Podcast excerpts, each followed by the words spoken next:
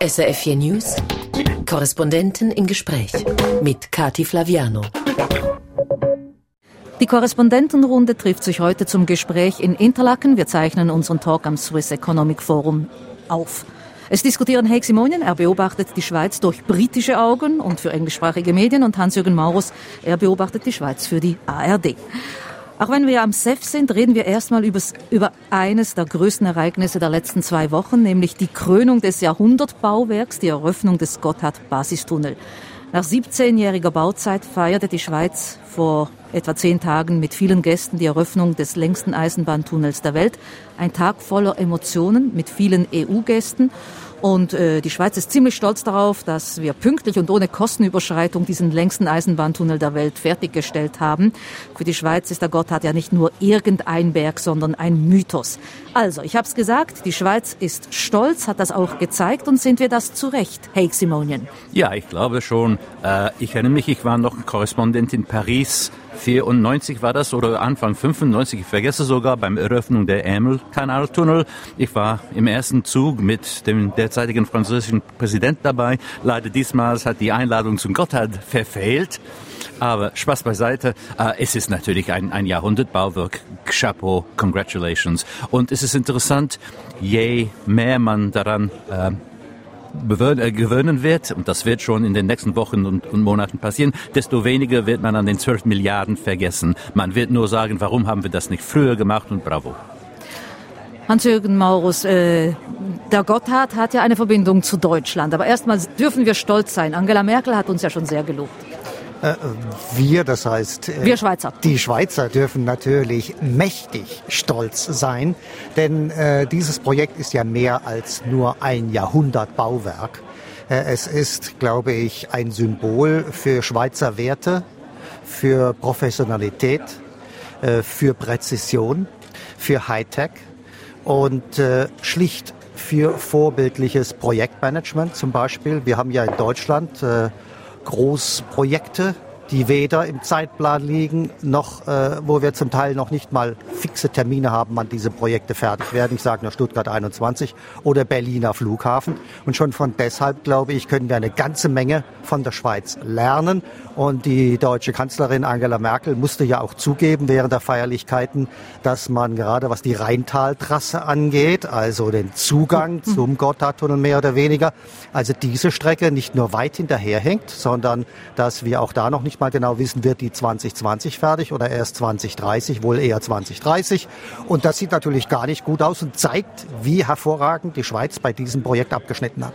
Vielleicht ein kleines zynisches oder britisches Humor dazu. Selbstverständlich die besten Bauwerke, die besten Infrastrukturprojekte sind diejenigen, die man superschnell dann vergisst. Warum? Weil wenn man sich an so ein Projekt erinnert, es ist normalerweise, weil etwas schiefgegangen ist. Entweder bei dem Bau oder bei den Kosten. Also das heißt, ich hoffe auch, dass wir trotz allem Lob diese Tunnel so schnell wie möglich vergessen werden und als tägliches Normalität verstehen werden, wenn wir in 20 Minuten durch den 57 Kilometern mit der Bahn jeden Tag durch sind. Nein, also ich will das gar nicht so schnell vergessen, weil ich nämlich der Meinung bin und auch diese kleine äh, Seitenbemerkung muss erlaubt sein, dass dieser Tunnel natürlich auch mit Hightech aus Deutschland fertiggestellt worden ist. Ich sage nur Martin Herrenknecht, den Herr äh, der Tunnel, könnte man was sagen, oder den Herr der Bohrmaschinen, denn er hat ja mit seinen Maschinen tatsächlich dieses Riesenloch äh, geschlagen, im wahrsten Sinne des Wortes. Und ich muss auch sagen, die Leistung ist ja immens. Das ist ja nicht nur der längste Tunnel, der Welt, no. Eisenbahntunnel, sondern auch der tiefste. Und äh, allein, was da an Millionen Tonnen an Material rausgeschafft worden ist und wenn man weiß, was da alles an Logistik erforderlich war, auch an Pilotprojekten, etwa äh, die Spezialtüren zu entwickeln, den Spezialbeton und solche Geschichten. Also mich hat das nicht nur fasziniert, ich muss sagen, äh, ich bin geradezu begeistert. Also Hans-Jürgen Maurus hat die Deutschen erwähnt. Vielleicht soll ich nur als nachbarschaftliche Freundschaftsgeste auch die Österreicher mal erwähnen. Und zwar, ich war, ich glaube, einer der wenigen Journalisten in den früheren Bauzeit, der ganz nach unten durch die Bohrmaschine bis zum Gotthardwand gegangen ist. Also ich hatte ein Sondererlaubnis, hatte es mein eigenes Hand dann so ja berührt, diese diese Felsenwand da unten. Und ich habe mit den Arbeiten gesprochen und die meisten hatten einen starken Akzent und ich konnte sogar klar einen österreichischen Akzent erkennen. Sie hat mir gesagt, sie haben mir gesagt, dass die meisten mindestens arbeiten bei der Bohrmaschine. Beiderseits waren Österreicher, sogar nicht nur aus demselben äh, Bundesland, aber aus demselben Gebiet und sogar Dörfer. Und das ist eine Arbeit, die man öftermals zusammen macht, weil man Vertrauen in seine Mitarbeiter haben muss. Man, man wird nie in einen Tunnel arbeiten oder kaum, wenn man nicht weiß, wer der Mann am linken oder am rechten äh, Seite ist. Und die sind Leute, die ein bisschen wie ein Zirkus vom Projekt zum Projekt wandern. Die waren vorher in Hamburg, wenn ich mich richtig erinnere, und ich vergesse, ob die dann weiter nach Hongkong oder wo. Aber es ist interessant, äh, als Branche zu betrachten. Also nur ein Satz dazu. Der Gotthardtunnel ist ein europäisches Projekt in jeglicher Hinsicht und das finde ich doch die entscheidende Komponente. Dieses europäische Projekt wurde ja dann von den Gästen, also von den Spitzen aus den Nachbarstaaten wirklich gelobt. Ich habe gesagt, äh, wir sind alle sehr stolz. Trotzdem das eine ist das Bauwerk, äh, welches ohne jeden Zweifel äh, seine Meriten hat, und das andere sind diese Reden, die die Schweiz so loben.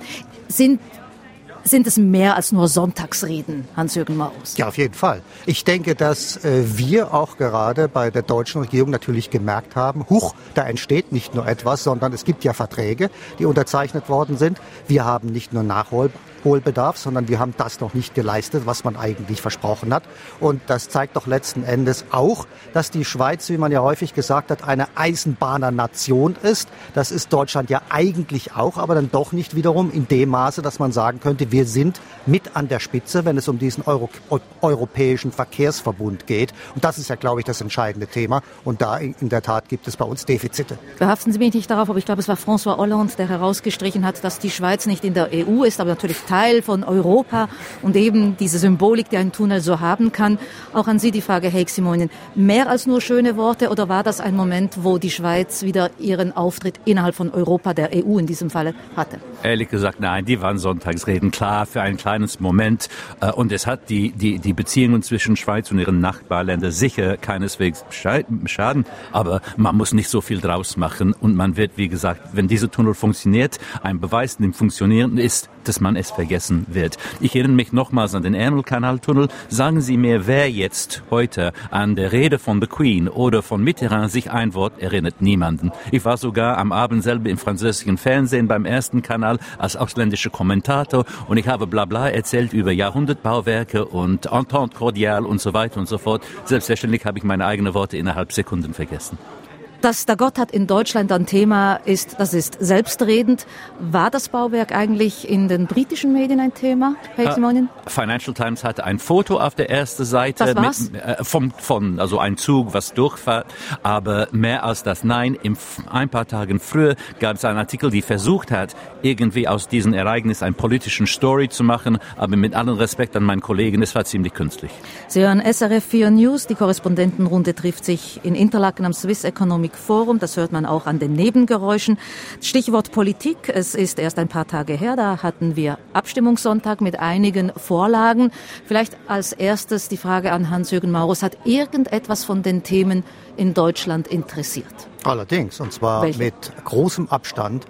Äh, das Thema bedingungsloses Grundeinkommen, das war der Renner.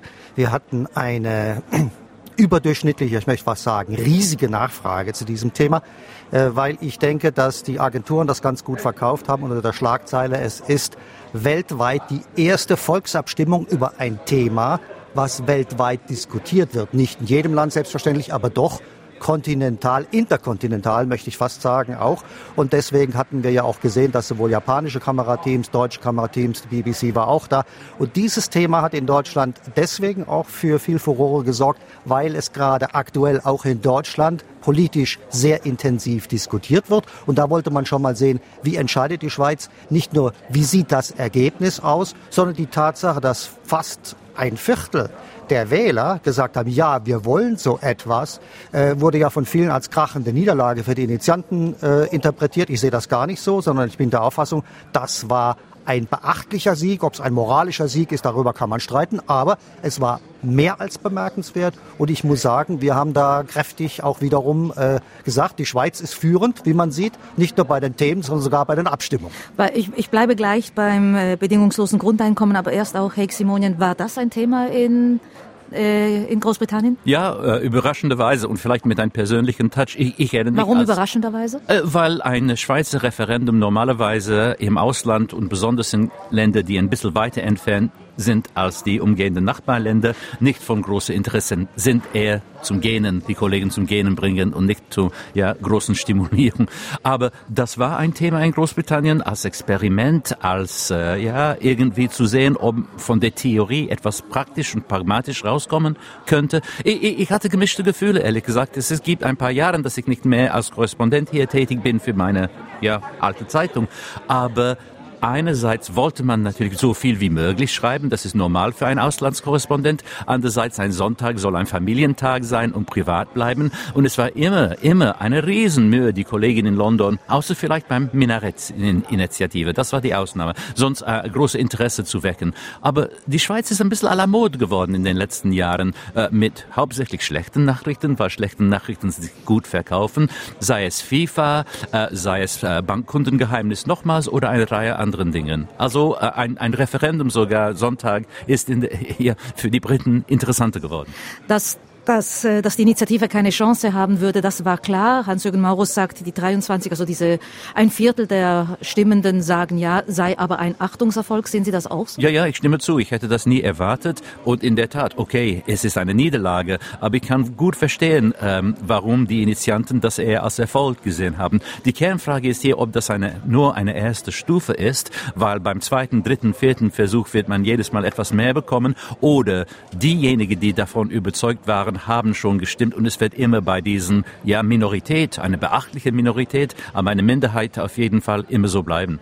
Ich fand an diesem Thema und an der Diskussion sehr spannend, dass man hier versucht hat, unter anderem auch eine Antwort zu geben auf dieses überragende Thema Industrierevolution 4.0, ob da das bedingungslose Grundeinkommen nicht eine Alternative sein kann, eine gesellschaftspolitische Alternative in dem Sinne, dass wir uns ja in der Tat Gedanken machen müssen, was passiert eigentlich, wenn wir nicht nur 5 Millionen Jobverluste netto bekommen durch Industrie 4.0, sondern wenn wir zum Beispiel Arbeitslosenraten bekommen sollten eines Tages, die vielleicht bei 10, 15 oder 20 Prozent liegen, ohne jetzt schwarz malen zu wollen. Wenn so etwas geschieht, braucht man sicherlich alternative Modelle. Und ich denke, das ist ein sehr interessanter und spannender Ansatz. Äh, die Frage ist, könnte so ein bedingungsloses Grundeinkommen tatsächlich ein Sozialwerk der Zukunft sein? Hey. Ja, ich, ich bin irgendwo in der Geschichte ein Ökonom, ich habe studiert. Das soll mir relativ einfach sein. Leider, ich fand das Ding alles so wischiwaschi am Ende. Also eine tolle Idee, wunderbar in der Theorie, fantastisch auf Papier, aber praktisch umzusetzen. Es gab so viele offene Fragen, dass ich mir wirklich nicht vorstellen kann, dass so ein Ding je zum, ja, zum Satz kommt. Zürgen Maurus, weil Sie gesagt haben, das wurde in Deutschland verfolgt und vielleicht auch diskutiert. Äh, wie ist denn der Tenor dort? Geht die Debatte in die gleiche Richtung wie in der Schweiz? Ein mögliches Sozialwerk der Zukunft? Ich würde es nicht unbedingt als Sozialwerk sehen, sondern tatsächlich als gesellschaftspolitische und auch philosophische Alternative, äh, weil wir ja nicht vergessen dürfen, dass als es um die Finanzierung der Frage ging, wie können wir denn 208 Milliarden Franken, was ein bedingungsloses Grundeinkommen bedeuten würde, hier die Finanzierung sicherstellen. Und da wurde ja unter anderem gesagt, es fallen ja zum Beispiel die Sozialkassen und gewisse soziale Alimentierung komplett weg. Das finde ich deswegen so spannend und interessant, weil das ja bedeuten würde, dass wir dann zum ersten Mal auch viel mehr Transparenz in diesem Sektor bekommen würde, wenn das wegfällt.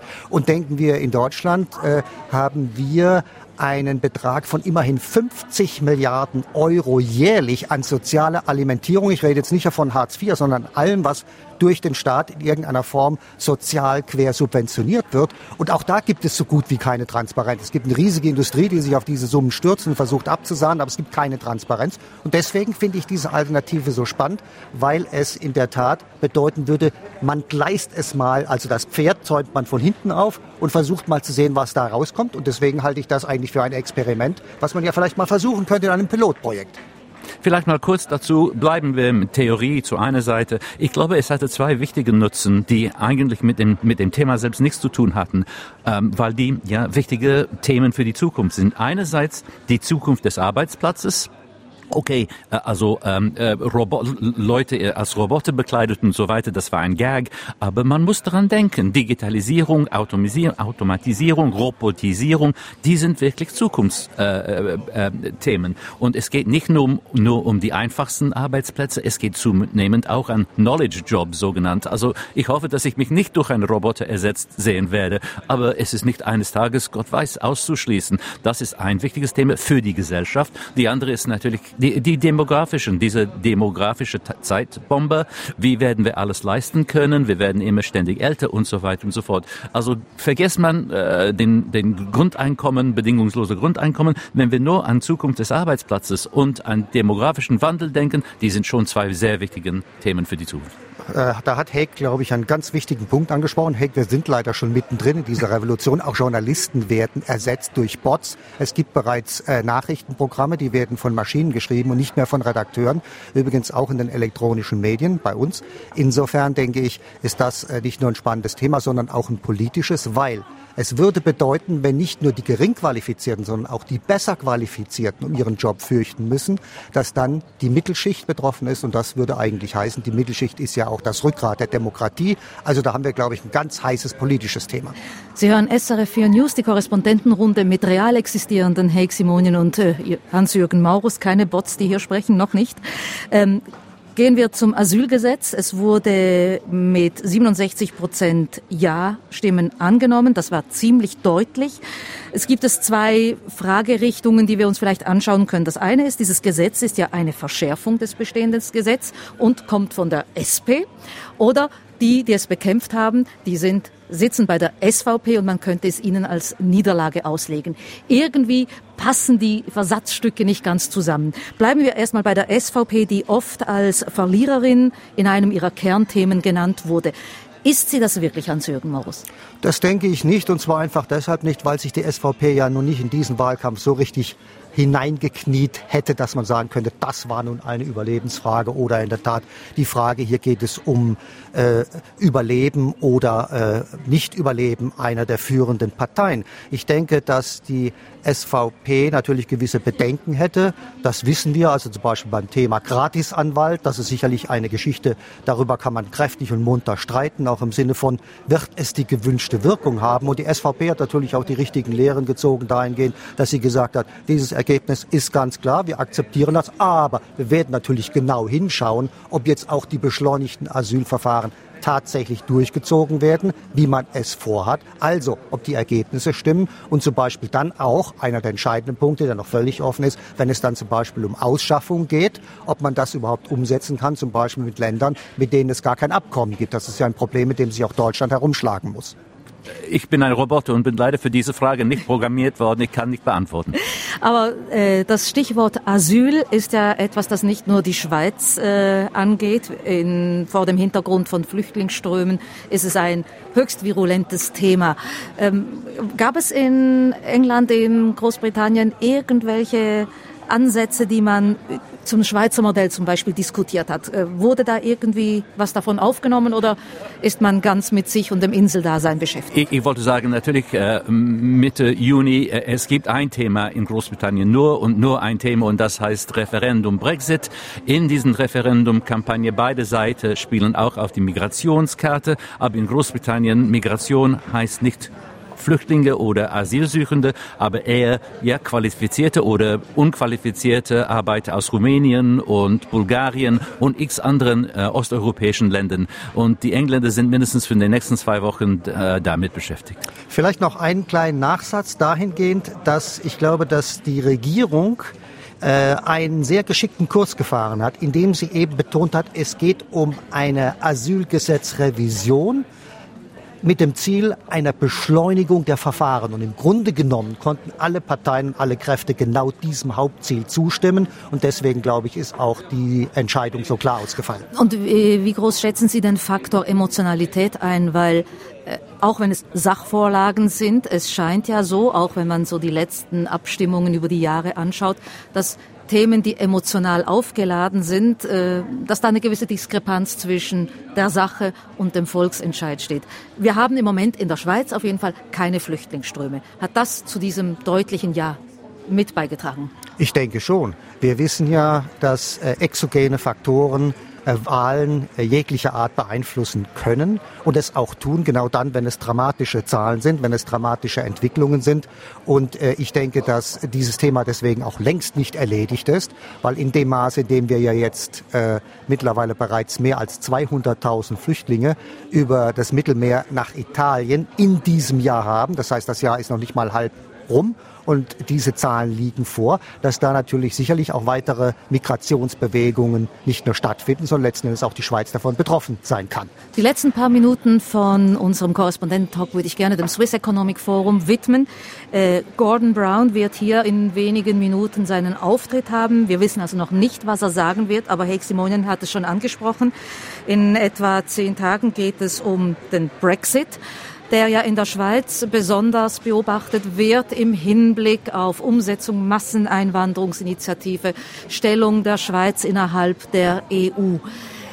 Wie wahrscheinlich ist ein Brexit Ihrer Meinung nach, Heximonien? Also immer aufpassen, meine ein und pardon, immer erstens aufpassen, zweitens man muss als Journalist die persönlichen Meinungen und die erwarteten Tas Tatsachen voneinander trennen. Ich bin ein überzeugter Europäer. Was ich wünsche, ist selbstverständlich, dass Großbritannien drin bleibt. Was ich auch glaube, ist, dass man für ein Remain, für ein Verbleib wählen wird, hauptsächlich aus ökonomischen Gründen, weil am Ende die meisten Leute werden Angst haben von den ja, möglichen Konsequenzen einer Brexit, aber ohne in großen politischen Theorien jetzt zu sinken, ähm, direkte Demokratie. Für viele Leute sind Referenden gefährlich, weil das Volk hat das Sagen und äh, Emotionen können eine wichtige Rolle spielen. Und es ist sehr klar, dass besonders bei dieser ganzen Frage Souveränität, nationale Identität, Emotionen spielen eine riesige Rolle. Gordon Brown, übrigens, damit das noch korrekt gesagt ist, äh, ist ehemaliger Premierminister, heutiger Sonderbeauftragter der UNO für Bildung. Heximonien, Sie als Nicht-Engländer. Die Schweizer beobachten dieses Brexit-Referendum mit äh, wachen Augen, weil sie sich davon eine, wie auch, noch, also wie auch immer geartete Ableitung auf ihre eigene Stellung innerhalb der EU hoffen.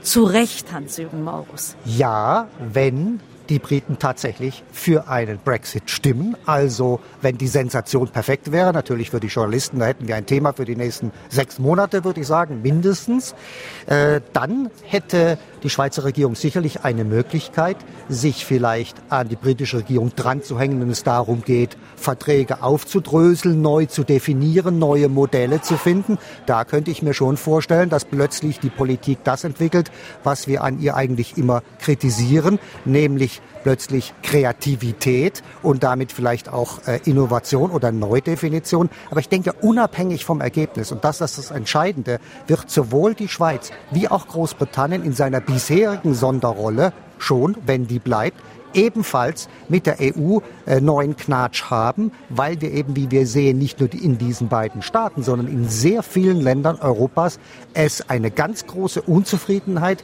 ja ich möchte sagen eine Frustration, äh, Kritik gibt an der EU, nicht nur was das Gebaren angeht, sondern die zunehmende Zentralisierung, auch äh, die fehlenden Strategien, um etwa die großen Herausforderungen wie die Schuldenbombe oder auch die Flüchtlingskrise zu lösen. Da gibt es so viele nicht nur Ansatzpunkte, sondern sondern auch gerechtfertigte Kritik. Und wenn die EU sich nicht neu aufstellt und auch erkennt, dass hier äh, das nicht irgendwelche Spinner sind, die hier die EU kritisieren, sondern es tatsächlich echte Bedürfnisse gibt, dann äh, befürchte ich, äh, wird sich das Ganze noch verschärfen.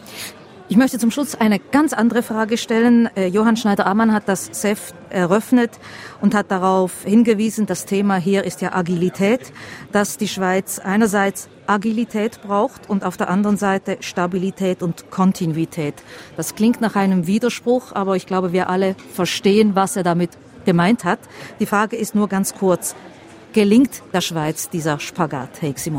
Ich sehe nicht äh, auf ersten Blick, warum nicht? Äh, dass äh, Werte wie Stabilität wichtig bleiben werden, ist selbstverständlich. Aber ein, in eine immer beschleunigende Welt, in eine globalisierende Welt, wo wir miteinander innerhalb Sekunden reden können, äh, in einer Entfernung von ich weiß nicht wie, wie viel tausend Kilometer und so weiter und so fort, selbstverständlich diese Agilität, diese Geschwindigkeit wird eine zunehmende Rolle spielen. Ich denke, dass es in der Tat kein Widerspruch ist, weil Agilität etwas mit individuellem Verhalten zu tun hat, während Stabilität äh, etwas mit Strukturen zu tun hat. Äh, und ich denke, man braucht beides. Aber ich äh, möchte fast dazu aufrufen, dass wir uns nicht blenden lassen von all den Appellen an die Speed Society noch ein bisschen einen Gang oder fünf Gänge höher zu schalten, mit noch mehr Wucht und auch mit äh, Geschwindigkeit äh, in einen Tunnel hineinzurasen, von dem wir gar nicht wissen, wo er hinführt und wo wir vielleicht das Ende des Tunnels und das Licht am Ende des Tunnels gar nicht sehen. Ich denke, dass auch etwas mehr Entschleunigung gut tut, vor allem den Menschen. Womit wir beim Anfang der Sendung wieder angekommen sind beim Stichwort Tunnel. Das war die Korrespondentenrunde aufgezeichnet am Swiss Economic Forum in Interlaken. Zu Gast waren Heik Simone und Hans-Jürgen Maurus. Mein Name ist Kathi Flaviano. Hier auf SRF 4 News folgen als nächstes die Nachrichten. Thank you.